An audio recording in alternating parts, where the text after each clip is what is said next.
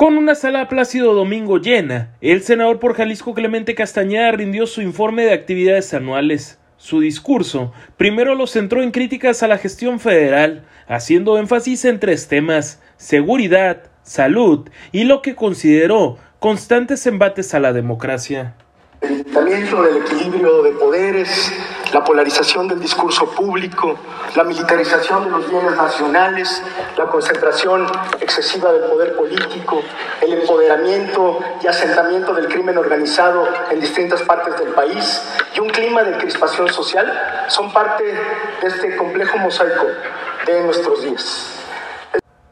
La otra parte de su discurso se congratuló de la administración del gobernador Enrique Alfaro, asegurando que el actual mandatario se retirará prematuramente de la actividad política.